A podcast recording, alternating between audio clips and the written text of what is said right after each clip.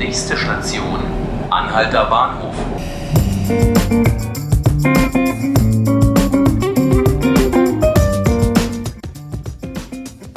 Hallo, liebe Zuhörerinnen und Zuhörer. Hallo Berlin. Arm aber sexy nannte Klaus Wowereit einst die Stadt. Dass das nicht mehr ganz so stimmt, das sieht man auf dem Wohnungsmarkt, das merkt man an den Preisen beim Kaffee- oder Biertrinken in Mitte und auch woanders. Und das wird man auch bald auf dem Fußballfeld merken. Ein Investor ist jetzt auch auf den Hertha BSC Berlin aufmerksam geworden. Lars Windhorst heißt der Mann. Und was es mit ihm auf sich hat, was sein Engagement bei Hertha BSC Berlin bedeuten wird für den Verein, das erklärt uns heute Michael Rosentritt. Der Kollege ist bei mir im Studio, er ist zuständig für Hertha BSC. Was hat es mit diesem Einstieg von Lars Windhorst auf sich? Wer ist dieser Mann überhaupt? Ja, also auf jeden Fall ist es ein, ein, ein Einschnitt, ein besonderer Tag für den Verein. 125 äh, Millionen kommen mal eben nicht so und schon gar nicht vom Himmel und äh, auch schon gar nicht ohne Gegenleistung. Das ist, das ist nun mal klar. Ähm, ja, Lars Windhorst, dem einen oder anderen wird es klingeln. Der Name hat einen gewissen Klang in Deutschland. Der war mal Jungunternehmer des Jahres, galt als Wunderkind der deutschen Wirtschaft, war damals mit dem Kanzler Kohl in Asien unterwegs, hatte mit 16 seine erste Firma gegründet. Da gibt es dieses wunderschöne Foto von dieser Reise in äh, Thailand war es, glaube ich. Ich glaube in, Vietnam. In Vietnam, wo ein 19-jähriger Lars Windhorst neben Altkanzler Kohl sitzt und es sieht genau. ein bisschen aus wie Christian Lindner, muss man sagen. okay, so genau habe ich da noch nicht hingeguckt, aber ich gucke mir das gerne nochmal an. Nein, das ist natürlich kein unbeschriebenes Blatt, leider nicht, oder man muss fairerweise sagen, von beiden Seiten beschrieben. Er hat es immer wieder geschafft, trotz vieler Insolvenzen, immer wieder geschafft, Geld einsammeln zu können, neue Projekte, also er ist öfter aufgestanden als hingefallen. Er ist auch mal vom Berliner Landgericht wegen Untreue verurteilt worden ist nicht ganz so einfach. Auf jeden Fall ist es erstmal eine schillernde Person.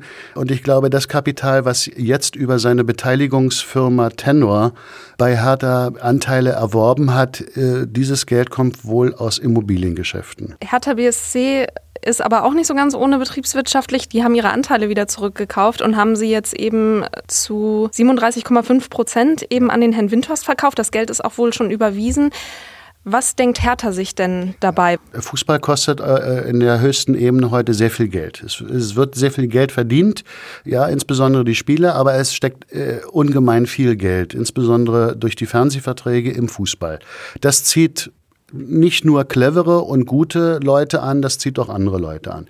Das einfach nur mal zur Einordnung. Hertha ist, wie die meisten Vereine der Bundesliga, hat den, die Fußballabteilung ausgelagert in eine Kommanditgesellschaft auf Aktien. Äh, und äh, da hält der Verein 100 Prozent. Und von diesen 100 Prozent sind jetzt 37,5 Prozent an dem Investor verkauft worden. Das ist grundsätzlich möglich bis 49,9 Prozent, weil wir in Deutschland immer noch anders als in England oder Spanien oder Italien, also die anderen großen Fußballligen Europas, immer noch diese 50 plus 1 Regel haben. Das heißt, die Stimmmehrheit muss immer noch beim Verein liegen. Das muss man einmal wissen.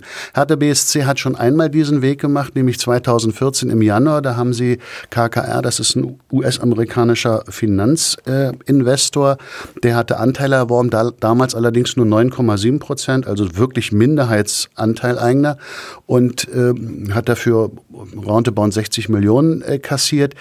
Äh, Hertha hat im Herbst letzten Jahres äh, diese Anteile zurückerworben musste etwas mehr bezahlen, nämlich gut 70 Millionen.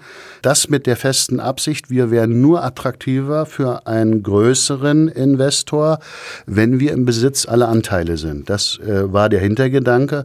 Offenbar hat man schon erste Gespräche äh, diesbezüglich geführt, weil dieses Geld, diese 70 Millionen, die Hertha für den Rückkauf der Anteile aufbringen musste, sind ausschließlich fremdfinanziert. Das heißt, der Verein konnte sich durch das Engagement des Investors 2014 nicht sanieren, sondern er ist im Prinzip am Leben erhalten worden. Hertha stand äh, Anfang 14 das Wasser bis zum Halse. Jetzt sollen aber insgesamt sogar 225 Millionen Euro reinkommen.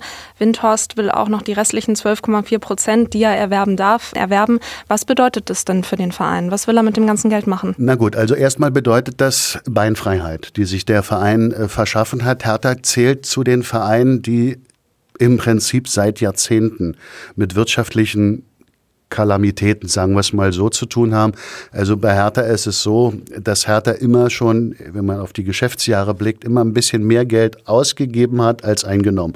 Deswegen hat Hertha natürlich auch Verbindlichkeiten unterschiedlicher Art bei Banken und so weiter und so fort. Im vergangenen Herbst hat Hertha erst eine Anleihe aufgenommen für 40 Millionen Euro. Die diente dazu, um den Rückkauf mit zu realisieren. Also, ein Einstieg eines Investors ist natürlich auch immer eine Chance, aber es ist nicht ganz einfach. Man verkauft Anteile seines Unternehmens. Im besten Falle ist alles sauber geklärt, dann kann in einer solchen Hinzunahme eines Investors kann äh, ein tatsächlicher Gewinn liegen. Man muss nur sehen, was man mit dem Geld macht. Wenn man den ausschließlich in Spieler investiert, das kann man natürlich machen. Damit steigt die Wahrscheinlichkeit, dass man vielleicht attraktiver spielt und erfolgreicher. Aber äh, Spielerwerte sind immer variabel. Ja, wenn eine große Verletzung eintritt eines teuren eingekauften Spielers, verliert der plötzlich an Wert über Nacht. Und das ist eben im Fußball anders. Wie gesagt, Fußball wird immer noch am Ende des Tages gespielt mit einem Ball und der ist bekanntlich rund und ein bisschen Zufall spielt immer mit. Aber Richtig ist, dass Hertha jetzt Kapital zur Verfügung hat. Wie gehört, wollen sie wohl einen Teil der Verbindlichkeiten zurückführen, wollen möglicherweise auch die Anleihe ausbezahlen und werden natürlich auch einen Teil ich bin mir nicht sicher, ob es der Großteil sein wird, aber ein Teil in äh, Transfers schon in diesem Sommer ausgeben. Was ich gehört habe, ist, dass der Transfer von Valentino Lazaro zu Inter Mailand perfekt ist. Das heißt, der wird auch in den nächsten Tagen bekannt gegeben. Äh, der bringt so zwischen 23 und 25 Millionen Euro nochmal ein. Aber Spieler dieses Formats braucht Hertha, die werden sie wieder einkaufen müssen. Hertha BSC hat in der vergangenen Saison auf dem 11. Tabellenplatz abgeschlossen, ist also mit ordentlichem Sicherheitsabstand zu den internationalen Plätzen auch. Da sind wir wieder beim Thema Einnahmen, auch Fernseheinnahmen. Das heißt, was Hertha jetzt sportlich möchte, ist ja auch ein großer Schritt einfach nach vorne. Einige Leute sprechen schon von einem Big City Club vergleichbar mit Bayern ja. München. Davon sind die aber weit entfernt, nein, oder? Nein, das ist, das ist, ehrlich gesagt, ist das Unfug. Dass Hertha-Fans da ein bisschen träumen mögen, das, das will ich verstehen, das äh, billigt ihnen auch zu. Aber es gibt auch sehr viele Fans, die das auch ein bisschen skeptisch sehen. Der Abstand der, der großen drei, ich sag mal Bayern, Dortmund und man muss auch Leipzig dazu zählen mit den großen Möglichkeiten, die dieser Verein mit, mit Mateschitz, also mit Red Bull im Rücken hat. Das ist zementiert. Äh, man kann hier nur versuchen, wenn man das Geld klug einsetzt und clever einsetzt, also idealerweise auch in Beine und Steine, also dass man auch feste Werte schafft für dieses Geld und ein bisschen sich saniert, kann man vielleicht den Abstand verkürzen oder seine Chancen eventuell wieder an Platz 6, das Minimum eines internationalen Startplatzes, kann man vielleicht wirklich mitspielen. Die Champions League halte ich realistischerweise im Augenblick außer Reichweite. Da müssen ja Vereine wie Leverkusen für Gladbach und andere, die noch ganz andere wirtschaftliche und finanzielle Möglichkeiten haben, die müssen ganz viel Fehler machen. Das kann immer mal passieren, das ist nicht ausgeschlossen. Das kann vielleicht das, das Ziel sein, das kann aber nicht die realistische Basis sein, von der man jetzt ausgeht. Du sprachst gerade von Beinen und Steinen. Ein Großprojekt bei Hertha ist ja auch noch das Stadion. Wie sieht es denn da aus? Soll da auch Geld reinfließen? Nein, also das, was, was man gehört hat, Hertha hat sich leider noch nicht so umfangreich dazu geäußert, zu diesem Deal und was sie damit bezwecken und vorhaben. Aber das, was man so am, am Rande gehört hat, soll das eine mit dem anderen überhaupt nichts zu tun haben. Dieses Stadion, das ist ja ein Prestigeobjekt äh, von Hertha. Der Neubau idealerweise auf dem Olympiapark neben dem Olympiastadion ist ja durch äh, die zögerliche Haltung des Senats zum Teil auch aus verständlichen Gründen erstmal in der Sackgasse. Aber Hertha will bei diesem Vorhaben bleiben, ein rein privat oder selbstfinanziertes, also ohne Steuergelder Projekt. Und sie haben gesagt, dass dieses Geld da nicht zu verwendet werden soll. Das wird gesondert passieren. Passend dazu findet heute am Montag um 16 Uhr das erste Training bei Hertha BSC statt mit dem neuen Trainer Ante Czovic. Die Zeichen stehen also auf Neuanfang bei Hertha, auf frischen Wind für diese Saison. Danke erstmal für deine Einschätzung und ich danke auch Ihnen, liebe Zuhörerinnen und Zuhörer.